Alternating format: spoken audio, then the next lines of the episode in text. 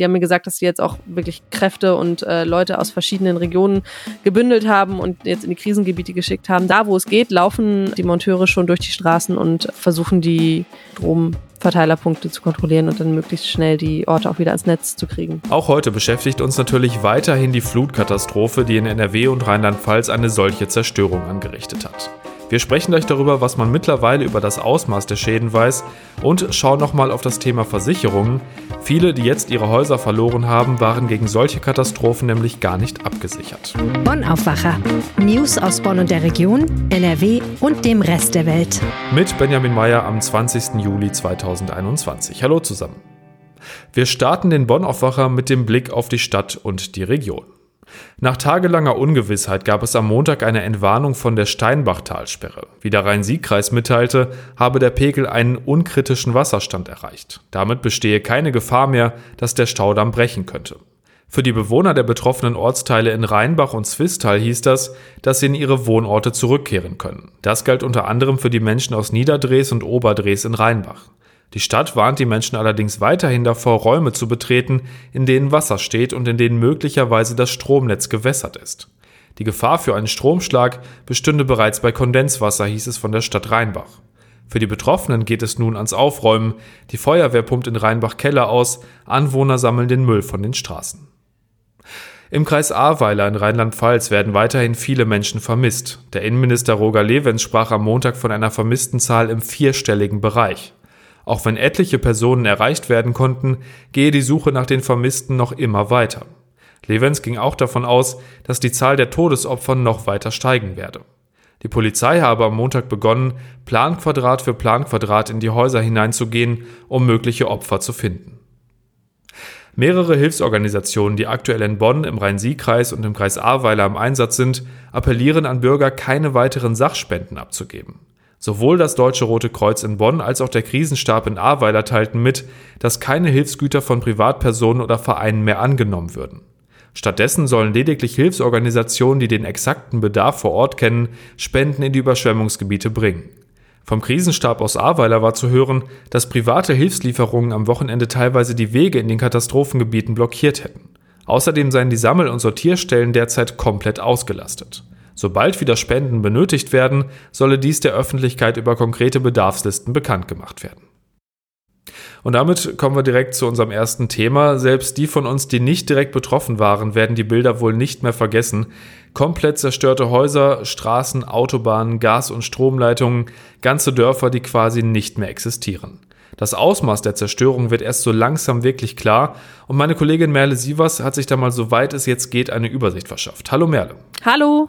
Merle, fangen wir mal mit dem an, was natürlich nach den vielen Toten für die Betroffenen das Schlimmste ist, die an vielen Stellen komplett zerstörten Häuser. In den historischen Innenstädten von Schleiden und Bad Münstereifel sind ja zum Beispiel immer noch zig Häuser einsturzgefährdet. Ähm, wie kann es da denn jetzt weitergehen?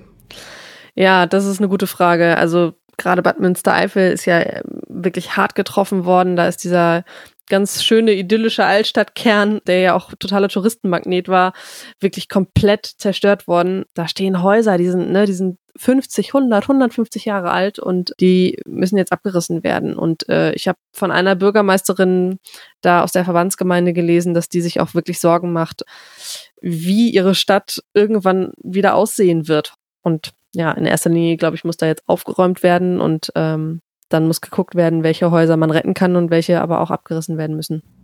In manchen Orten sind ja die kompletten Gasleitungen abgetrennt, zum Beispiel in Erftstadt und im Kreis Ahrweiler. Ähm, was heißt denn das für die Menschen da vor Ort? Das heißt in erster Linie, dass die im Moment kein warmes Wasser haben. Gerade im Rhein-Erft-Kreis, ne, die Orte Blessem und Bliesheim, das sind ja Orte, die es sehr hart getroffen hat. Die sind tatsächlich im Moment noch abgeriegelt vom Gas. Der äh, Gasversorger im Rhein-Erft-Kreis hatte mir erklärt, dass die tatsächlich direkt nach der, nach der Hochwasser Hochwasserkatastrophe mehr oder weniger die komplette Region rund um Erftstadt äh, abgeriegelt haben und ähm, die kleineren Orte, so Lechenich, Konradsheim, Herring, die sind jetzt schon wieder angeschlossen, aber Blessem und Bliesheim noch nicht. In, in Bliesheim überlegt man wohl, dass man zumindest den oberen Ortsteil, der, der weiter entfernt von der Erft liegt, äh, dass man den jetzt zeitnah wieder anschließen könnte. Aber für den unteren Teil von Bliesheim und auch für Blessem wird das noch eine Weile dauern, weil da tatsächlich ja komplette Leitungen wahrscheinlich neu verlegt werden müssen und äh, die Sachverständigen dürfen zum Teil auch einfach noch gar nicht in die Gebiete rein, weil die noch einsturzgefährdet sind. Einige Städte und Stadtteile sind auch weiter ohne Strom. Ähm, warum kann der nicht so schnell wiederhergestellt werden? Ähm, das hat mehrere Gründe. Also zum Teil sind wirklich Stromleitungen zerstört worden. Also sind einfach, ja, schlicht Kabel gerissen und Kabelkanäle kaputt gegangen. Und nicht zuletzt in ganz vielen Kellern stand ja einfach Meter hoch das Wasser, teilweise bis unter die Decke. Und was ist, was befindet sich meistens im Keller? Der Stromkasten. Teilweise stehen auch immer noch Häuser und Keller voller Wasser, sodass die Monteure da nicht durchkommen. Und ähm, in manchen Regionen hat mir jetzt der Stromversorger aus dem Rhein-Erf-Kreis, die haben mir gesagt, dass sie versuchen, sich mit Drohnen und Helikoptern einen Überblick zu verschaffen, wie die Situation vor Ort ist. Aber das dauert auch noch eine Weile wahrscheinlich. Was muss denn gemacht werden, damit der Strom auch in den einzelnen Häusern zurückkommt? Ja, also in der Region Erfstadt ist es zumindest so, dass die jetzt das, das Mittelspannungsnetz, so nennt sich das, zum Laufen bekommen haben. Das bedeutet aber noch lange nicht, dass jetzt auch alle Häuser wieder Strom haben. Dafür müssen jetzt die Elektriker und Monteure die Nieder Niedrigspannungsebene neu aufbauen. Und das bedeutet, dass die tatsächlich in jeden einzelnen Stromkasten reingucken müssen, bevor die das Netz wieder anschließen können. Da muss jeder einzelne Stromkasten in Augenschein genommen werden. Und das dauert natürlich einfach seine Zeit was eine Sprecherin mir gesagt hat, was die, die Hausbesitzer vor Ort da jetzt tun können, wenn sie auf Strom warten, ist immerhin ein Schild mit Kontaktdaten ins Fenster oder an die Tür zu hängen, sodass falls sie gerade nicht da sind, aber der Techniker vorbeikommt, dass sie möglichst schnell kontaktiert werden können. Weil das ist wohl der Fall. Also die haben mir gesagt, dass sie jetzt auch wirklich Kräfte und äh, Leute aus verschiedenen Regionen gebündelt haben und jetzt in die Krisengebiete geschickt haben. Da laufen jetzt, da wo es geht, laufen die Monteure schon durch die Straßen und versuchen die Strom Verteilerpunkte zu kontrollieren und dann möglichst schnell die Orte auch wieder ans Netz zu kriegen. Kommen wir mal zu den Autobahnen. Das ist ja das, was auch die Leute betroffen hat, die ja nicht direkt in diesen Regionen leben. Die Autobahnen 1 und 61 im Süden NRWs wurden ja massiv getroffen. Ich habe ein Video gesehen, da hat das Wasser einfach einen riesigen Teil der Fahrbahn weggerissen. Kann man da jetzt überhaupt schon arbeiten? Jein. Also klar, die ersten Sachen sind schon wieder freigegeben, aber doch große, große Teile sind noch gesperrt und die Schadensbegutachtung kann halt auch erst so richtig anfangen, wenn das Wasser da weg ist. Und es ist einfach noch nicht komplett weg. Es sind immer noch Teile von Straßen überspült und vor allen Dingen auch unterspült und man weiß nicht so genau, ja, wie viel Wasser da auch unter der Fahrbahnoberfläche ist und äh, wo es vielleicht noch gefährlich sein könnte. Deswegen werden jetzt teilweise auch richtig Lastwagen auf die betroffenen Strecken geschickt, um zu gucken, wie stabil da die Fahrbahn noch ist. Ich habe mit einem Sprecher von Straßen NRW gesprochen und der hat ganz, ganz vorsichtig die Prognose geäußert, dass eventuell nächste Woche Freitag, also in zwölf Tagen eine Aussage darüber getroffen werden kann, wie hoch die Schadenshöhe insgesamt in NRW ist. Und daran bemisst sich dann natürlich auch so ein bisschen der Aufwand. Ne? Also wie schnell dann die Strecken wieder freigegeben werden können? Genau, wie schnell geöffnet werden kann. Er sagte halt, es ist ein wahnsinniger Unterschied, ob ich entweder eine Brücke habe, die instabil ist oder ähm, ja nur ein Riss im Asphalt, wo man letztendlich ein bisschen drüber asphaltieren muss. Aber so in der Bandbreite bewegt sich das mit den Schäden. Wie sieht's denn mit den Bahnen aus? Ich habe mal kurz auf die Website der Bahn geschaut, da fällt ja wirklich einiges noch aus. Am äh, Montagnachmittag sind zum Beispiel die EC-Züge zwischen Köln Hauptbahnhof und Koblenz Hauptbahnhof noch gar nicht gefahren. Wie ist denn da der aktuelle Stand? Am Wochenende hat die Bahn eine Meldung rausgegeben, dass so rund 80 äh, Bahnstationen im Westen betroffen sind von Schäden. Und insgesamt sind es rund 600 Kilometer Gleise im Westen, die in irgendeiner Form beschädigt, unterspült äh, verrostet äh, sind und die neu, neu verlegt oder repariert werden müssen. Weiß man denn schon, wie lange es dauert, bis sich das auf den Schienen wieder so ein bisschen normalisiert? Auch das kann die Bahn noch nicht genau sagen. Im Fernverkehr hat sich schon einiges wieder normalisiert. Die großen Strecken waren jetzt äh, schon am Sonntagabend und auch am, am Montag wieder gut befahrbar. Im Regionalverkehr wird es noch eine ganze Weile dauern, bis da auch die, die betroffenen Orte, die es so richtig hart getroffen hat, äh, ja, wieder sicher, sicher am Bahnnetz angeschlossen sein werden. Das heißt, als Pendler sollte ich wahrscheinlich immer mal wieder online checken, wie die Verbindungen gerade aussehen und was geht, ne? Ja, genau. Also da empfehle ich, ich finde ja wirklich, die App von der Deutschen Bahn ist da echt unschlagbar. Ähm, bevor man losfährt, sollte man da auf jeden Fall immer einen Blick reinwerfen. Was ja auch noch echt ein Problem ist, sind die vielen Brücken, die vom Hochwasser betroffen sind. Das ist ja auch wichtig für viele Pendler. Äh, weiß man da schon, wie lange die Sperrungen da noch bestehen bleiben?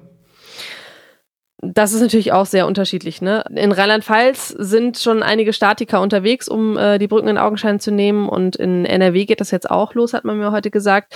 Ähm, nun ist es aber halt einfach auch so, dass Brücken nun mal im Wasser stehen, weil sie über ein Gewässer hinüberführen und viele Flüsse, die führen ja aktuell noch Hochwasser, ne? Also die Erft, die Wupper, auch der Rhein letztendlich und da muss einfach auch der Pegel erstmal sinken, das Wasser muss zurückgehen, bis da dann Statiker wirklich an, ans Werk gehen können und ähm, beurteilen können, ob Brücken noch befahrbar sind oder, oder nicht. Und da lässt sich leider im Moment auch niemand auf eine genaue Prognose, auf eine zeitliche Prognose festnageln. Dafür ist die Situation noch zu unübersichtlich. Also, bis die Hochwasserschäden in NRW behoben sind, wird es noch eine ganze Weile dauern. Wir drücken natürlich allen Betroffenen die Daumen, dass zumindest Strom und Gas schnell zurückkommen. Danke, Merle. Gerne. Und wir bleiben beim Thema Hochwasser und Hochwasserschäden. Als wenn das alles nicht schon schlimm genug wäre, werden viele Schäden wohl gar nicht von den Versicherungen übernommen.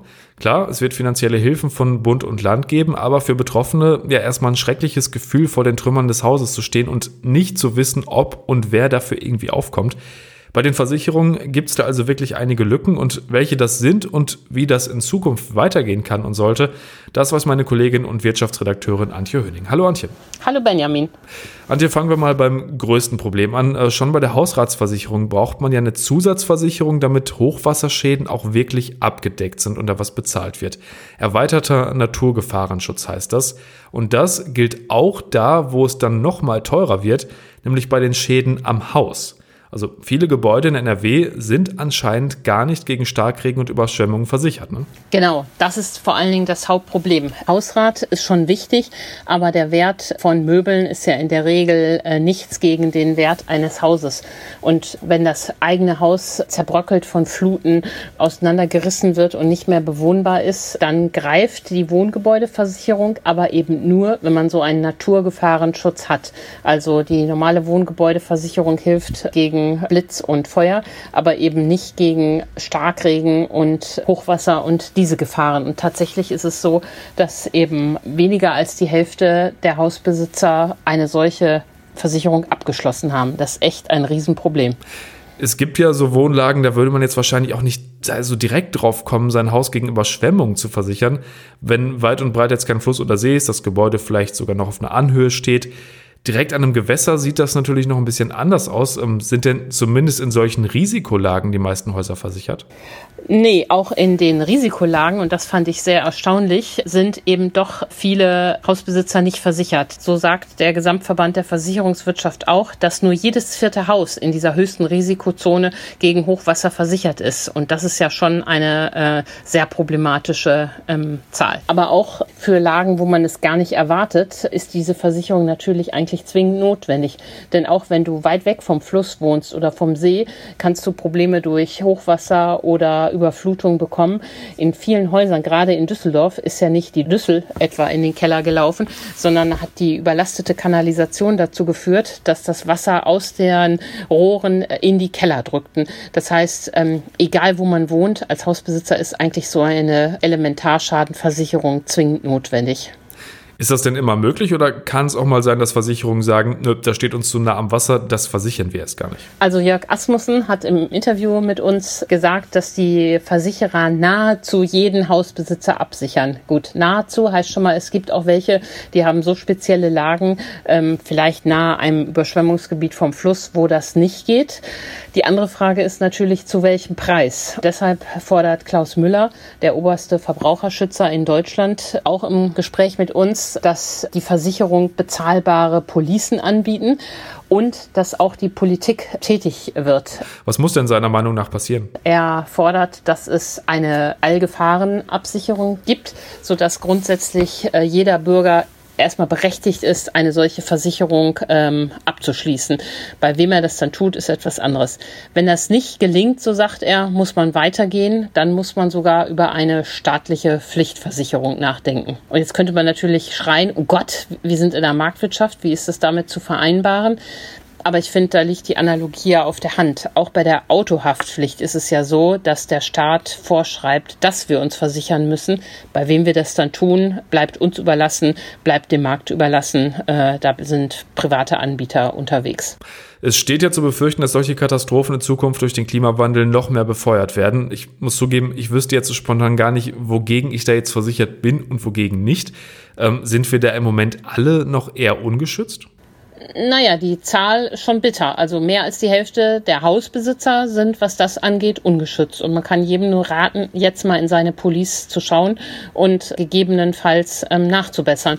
Der Jörg Asmussen weist auch darauf hin, dass das kaum teurer ist ähm, als die Versicherung beim Auto. Also es geht da nicht um Unsummen, denn noch ist die Wahrscheinlichkeit, dass es einen trifft, äh, ja nicht so hoch. Aber wenn es einen trifft, ist der Schaden enorm. Das ist das gleiche wie bei der Feuerversicherung. Aber du hast recht, die Schäden durch den Klimawandel werden ähm, zunehmen, weil einfach diese Starkregenereignisse zunehmen. Und deshalb ähm, steigt die äh, Gefahr, dass es jeden von uns erwischt. Und deshalb sollte man da unbedingt nachschauen. Du hast ja eben schon gesagt, dass bei einem extremen Risiko manche Versicherungen ja gar nicht abgeschlossen werden können im Extremfall oder zumindest extrem teuer werden. Äh, kann das denn generell zum Problem werden, wenn die Wahrscheinlichkeit solcher Katastrophen steigt? Ja, äh, die Versicherer sind ja groß im Prognose erstellen und auch da ist es so, dass die das mal gerechnet haben und der Asmussen sagt klar, wenn es nicht gelingt, die Erderwärmung unter dem 2-Grad-Ziel des Pariser Klimagipfels zu halten, dann sind Versicherungen von Naturgefahren nicht mehr möglich. Das heißt, dann ist es wirtschaftlich für die Versicherung nicht möglich, solche Schäden abzusichern.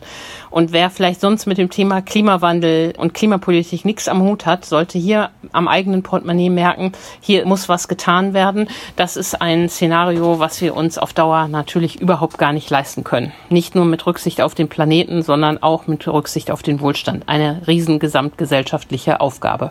Die wir dann hoffentlich noch irgendwie in den Griff kriegen. Vielen Dank, Antje. Ja, sehr gerne. Tschüss, Benjamin.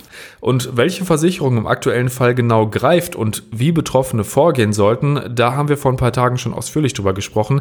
Ich verlinke euch die entsprechende Folge jetzt nochmal in den Show Notes.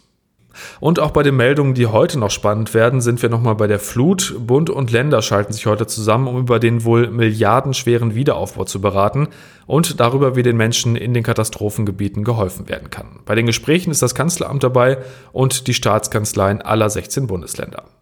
Außerdem soll schon heute eine Soforthilfe von mindestens 400 Millionen Euro bereitgestellt werden. Damit soll vor allem die akute Not in NRW und Rheinland-Pfalz gelindert werden. Laut Regierungskreisen teilen sich der Bund und die betroffenen Länder die Kosten. Angela Merkel und Armin Laschet sind heute außerdem im vom Hochwasser besonders betroffenen nordrhein-westfälischen Bad Münstereifel. Da soll es unter anderem Gespräche mit Bürgerinnen und Bürgern geben. Zum Schluss natürlich noch der Blick aufs Wetter und das sieht wirklich gut aus. Ein paar Wolken, aber vor allem viel Sonne bei bis zu 24 Grad und auch der Mittwoch wird sommerlich, dann sogar bis zu 26 Grad und weiter viel Sonne. Das war der Aufwacher am 20. Juli 2021. Habt einen schönen Tag und bis dann. Mehr Nachrichten aus Bonn und der Region gibt's jederzeit beim Generalanzeiger. Schaut vorbei auf ga.de.